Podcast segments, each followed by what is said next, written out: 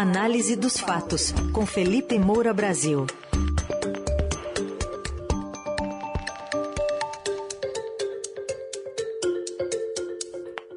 O noticiário político da semana começa com censura ao Festival Lula Palusa, com novidades no escândalo dos pastores do MEC e com discurso de pré-candidatura do presidente Jair Bolsonaro à reeleição. Assuntos ácidos e efervescentes para dar as boas-vindas ao nosso novo colunista, Felipe. Bom dia, seja bem-vindo. Salve, salve, Raizen, Carol, equipe da Eldorado FM, melhores ouvintes, é um prazer enorme trabalhar agora com vocês, falar para todos vocês numa rádio que se manteve jornalística em pleno ano eleitoral. Vamos com tudo. É isso aí, bem-vindo, Felipe Moura Brasil, aqui ao nosso Jornal Dourado, num dia quente, com muita notícia. E a gente começa então falando desse pedido né, do PL, atendendo a um pedido do Partido Liberal, ministro do Tribunal Superior Eleitoral, Raul Araújo, proibiu atos de propaganda eleitoral no Festival Lula Palusa, terminou ontem à noite aqui em São Paulo, uma ação que foi motivada pela apresentação de Pablo Vittar na sexta, quando a cantora exibiu uma bandeira com o rosto do ex-presidente Lula. Aí Araújo estabeleceu essa multa de 50 mil reais em caso de novas ocorrências. É uma liminar, aliás, que proibia somente manifestações políticas a favor de candidatos, o que abriu margem para que alguns artistas como Marina Senna, Fresno, Jonga, Lulu Santos criticassem o presidente eh, Bolsonaro durante as apresentações. A gente separou alguns trechinhos para ilustrar aqui a estreia do Felipe Moura Brasil.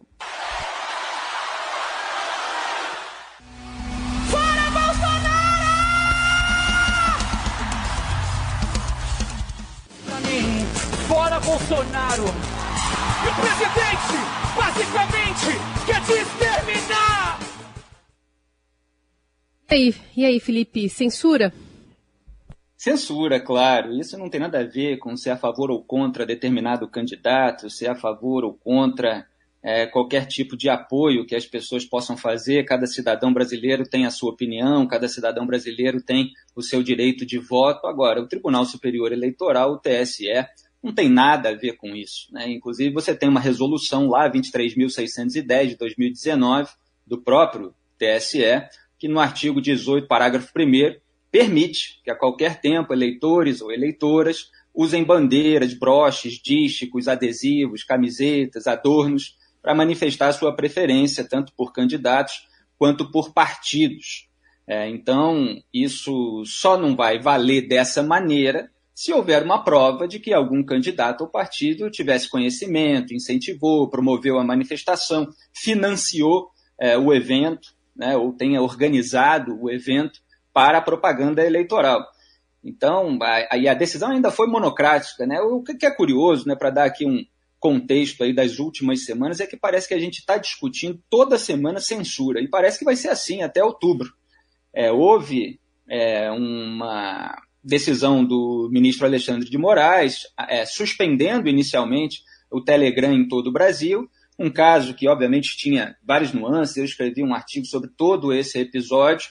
É claro que o Telegram precisa se adaptar à legislação brasileira, e é claro que ele não respondendo precisava ser provocado a responder, mas daí um ministro do Tribunal Superior dá uma decisão monocrática, suspendendo toda a plataforma no Brasil e afetando terceiros que a usam, é, para as suas questões pessoais ou profissionais, aí já não havia necessidade naquele momento, embora, claro, a decisão gravosa tenha feito o Telegram aparecer. É, ele poderia ter ameaçado multa, dado um prazo ali mais restrito para que o Telegram aparecesse. Enfim, ficou aquela discussão. A outra foi a censura por parte do Ministério da Justiça, do governo Bolsonaro, daquela comédia de 2017, goste-se ou não, ache-se grosseira, de mau gosto ou não, é, do Danilo Gentili, com o Fábio Porchat no papel de um vilão, e muita gente que não gosta, que achou horrível aquela cena na presença de adolescentes em que se fala é, de uma prática de sexo oral, embora não haja ali a pornografia explícita, nem o sexo explícito naquela cena, nem houve no set de filmagem, muita gente acaba caindo na propaganda e achando que a censura é válida, é legítima, etc. Então, também escrevi um grande artigo a respeito disso, também discutimos, e logo depois um procurador do Ministério Público é, entrou com um recurso contra a censura, apontando ali todos os argumentos que eu tinha dado nas redes sociais é, mostrando que as pessoas têm todo o direito de não gostar, de achar horrível, de não assistir, de impedir, inclusive, seus filhos de assistirem. Agora, não um governo é, censurar. E ainda mais, né, tendo o envolvimento de alguém que hoje é crítico do governo, quando várias pessoas do governo elogiavam ali aquele filme antes, é, quando o humorista era simpático ao governo. E agora você tem essas manifestações é, sobre o caráter eleitoral. É, já há aí um desconforto sendo noticiado no jornalismo de bastidor do próprio Estadão, dos demais ministros da corte, para que essa decisão seja revista. O festival fez muito bem em recorrer a essa decisão. E como eu disse, não se trata de preferência por esse ou aquele candidato, porque é, ficou até a pergunta no ar. Os próprios pastores, já que a gente está aí no meio é, do escândalo do Bolsolão do MEC, que orientam fiéis durante os seus cultos, nas suas igrejas, a votar nesse ou naquele candidato, eles vão ser censurados também. Então, tudo isso precisa ser devidamente posto no lugar, e é claro que o ministro ainda ficou pior para ele, porque tem uma decisão anterior, né, que ele foi contra a remoção de outdoor pró-Bolsonaro, ficou parecendo que ele tem um viés bolsonarista. Espero que o recurso seja acatado e que a decisão colegiada afaste essa decisão gravosa e desnecessária.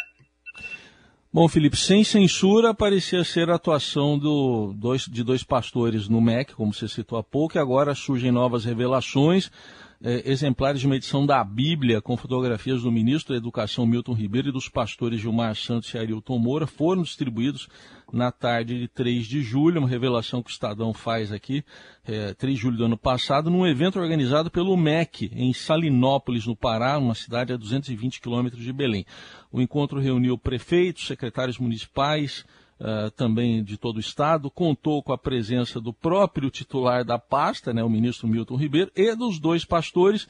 E num vídeo ao qual o Estadão teve acesso, o prefeito Cacá Sena, lá de Salinópolis, agradeceu ao pastor Gilmar Santos pelo evento. A gente vai ouvir agora. Eu tributo a minha gratidão pelo empenho, pelo prazer de trabalhar por nosso povo. Quando eu digo nosso povo, eu digo a nossa nação, e como pastor, eu estou falando da Igreja Evangélica Brasileira. Muitíssimo obrigado, pastor Arilton, como presidente do Conselho de Política e Assistência Social da nossa Convenção Nacional. Ele tem sido muito dinâmico, de uma visão muito ampla e tem absorvido esta visão do governo do nosso país, delegada ao nosso nobre ministro da Educação, Milton Ribeiro. Tá aí a novidade, então, Felipe, a foto do ministro Milton Ribeiro nas Bíblias.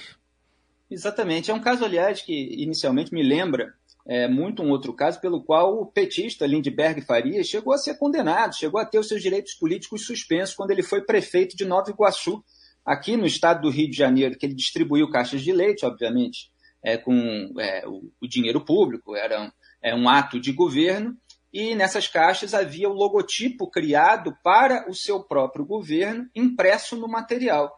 E aí a gente está falando é, justamente de fotografias do ministro da Educação, Milton Ribeiro, que, portanto, pode ser configurado em probidade administrativa, como era a ação contra o Lindbergh Farias, que, aliás, está aí é, para ser candidato a deputado federal, o Lula estava querendo, vamos ver como é que vai ficar definido isso em 2022. É, então, esse escândalo do Bolsolão do MEC tem agora um novo desdobramento e é mais um absolutamente lamentável.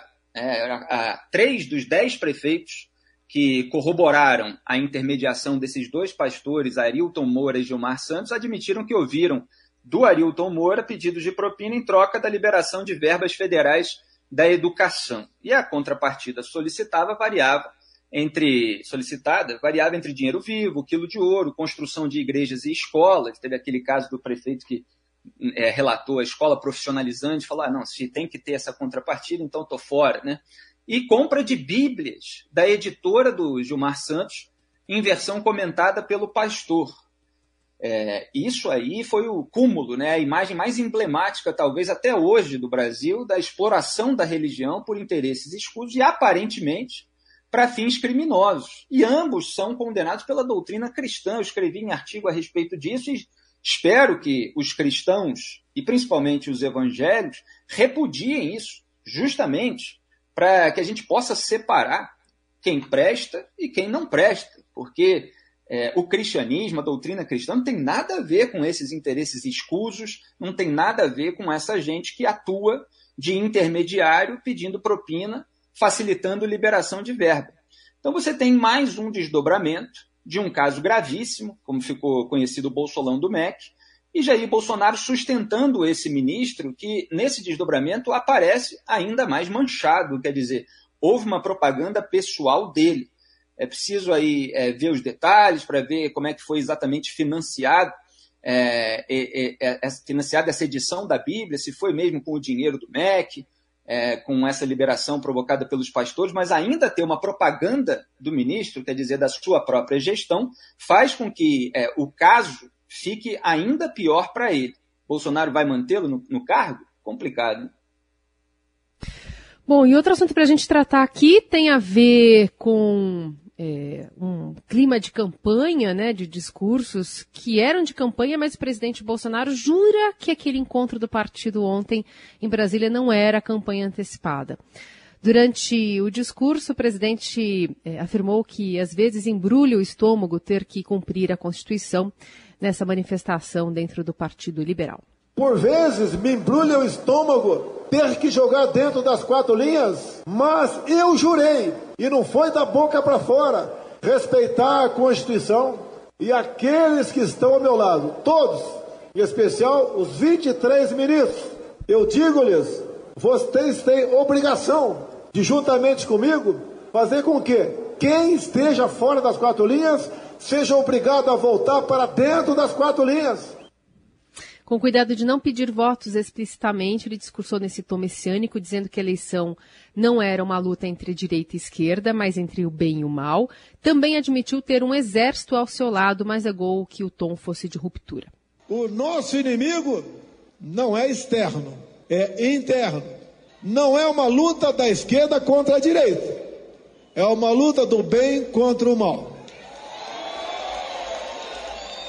E nós vamos vencer essa luta, porque eu estarei sempre na frente de vocês. Então, Felipe, queria que você falasse tanto desse conteúdo do discurso, né, do, do evento, mas também dos colegas que estavam ali ao lado dele, né, no palco, Valdemar Costa Neto e o Fernando Collor. É, ele avançou um degrau no, no populismo, é, essa divisão da sociedade do nós contra eles, isso foi consolidado no Brasil pelo Lula, atual adversário dele, e Jair Bolsonaro levou isso adiante mesmo com a promessa de acabar com tudo isso que aí estava. E fica muito ruim, evidentemente, você falar em luta do bem contra o mal, ao lado, no palanque, do Valdemar da Costa Neto, que foi condenado no mensalão do PT. Ele passou 11 meses na cadeia, ele saiu junto com José Dirceu. Tem até a foto que voltou a circular ontem nas redes sociais dele saindo da prisão junto com o petista José Dirceu. É, ele estava envolvido naquele esquema e Fernando Collor de Mello, que foi presidente da República empichado. Né? Esses discursos de Jair Bolsonaro viraram até memes. Tem um trecho em que ele fala que acabou a farra com dinheiro público. No auge aqui da discussão sobre o orçamento secreto, bilionário no Congresso Nacional, tocado pelo presidente da Câmara, Arthur Lira, que foi eleito com apoio do Jair Bolsonaro, e um esquema para compra de apoio, sem nenhuma transparência. Tanto que a ministra Rosa Weber está aí cobrando que seja divulgado os nomes dos parlamentares que solicitaram a liberação das emendas, de dinheiro, né, dinheiro do povo brasileiro. Em 2020 e 2021, os parlamentares estão enrolando, também escrevi vários artigos a respeito disso, para entregar esses nomes, como se fosse uma grande quitanda ao Congresso Nacional, eles não tivessem um registro de caixa. Quem foi que pediu e quem foi que usou e como usou, onde. Não há grande fiscalização, não há é, grande controle. É, e aí ele diz que acabou a farra, ele diz que está aí defendendo liberdade, né, semanas depois de que o Ministério da Justiça tentou censurar um filme, é, dias depois de que o partido dele, é, na verdade do Valdemar da Costa Neto, que estava ali do lado dele, é, tentou censurar um festival de música. Então há um monte de é, elementos de hipocrisia, mas o principal deles é esse mesmo, é a cena de Jair Bolsonaro, que foi eleito na onda de um discurso anticorrupção e com um discurso antissistema ali ao lado é, do representante máximo do Centrão, que era abominado naquele discurso do general Augusto Heleno de 2018, em que ele cantou até a música eternizada na voz do Bezerra da Silva, é, se gritar, pega centrão, substituindo ladrão por centrão, não, não resta um, meu irmão. Então todos aí juntinhos agora. Muito bem, este Felipe Moura Brasil, só apresentando aqui a nossa estreia, a primeira de muitas colunas, das segundas, terças, quartas, quintas e sextas, segunda a sexta, Felipe Moura Brasil com a gente a partir das 7h35. Felipe, obrigado, mais uma vez seja bem-vindo e até amanhã. Muito obrigado, Raizen Carol, equipe da Eldorado FM, ouvinte, estamos juntos amanhã de novo. Tchau.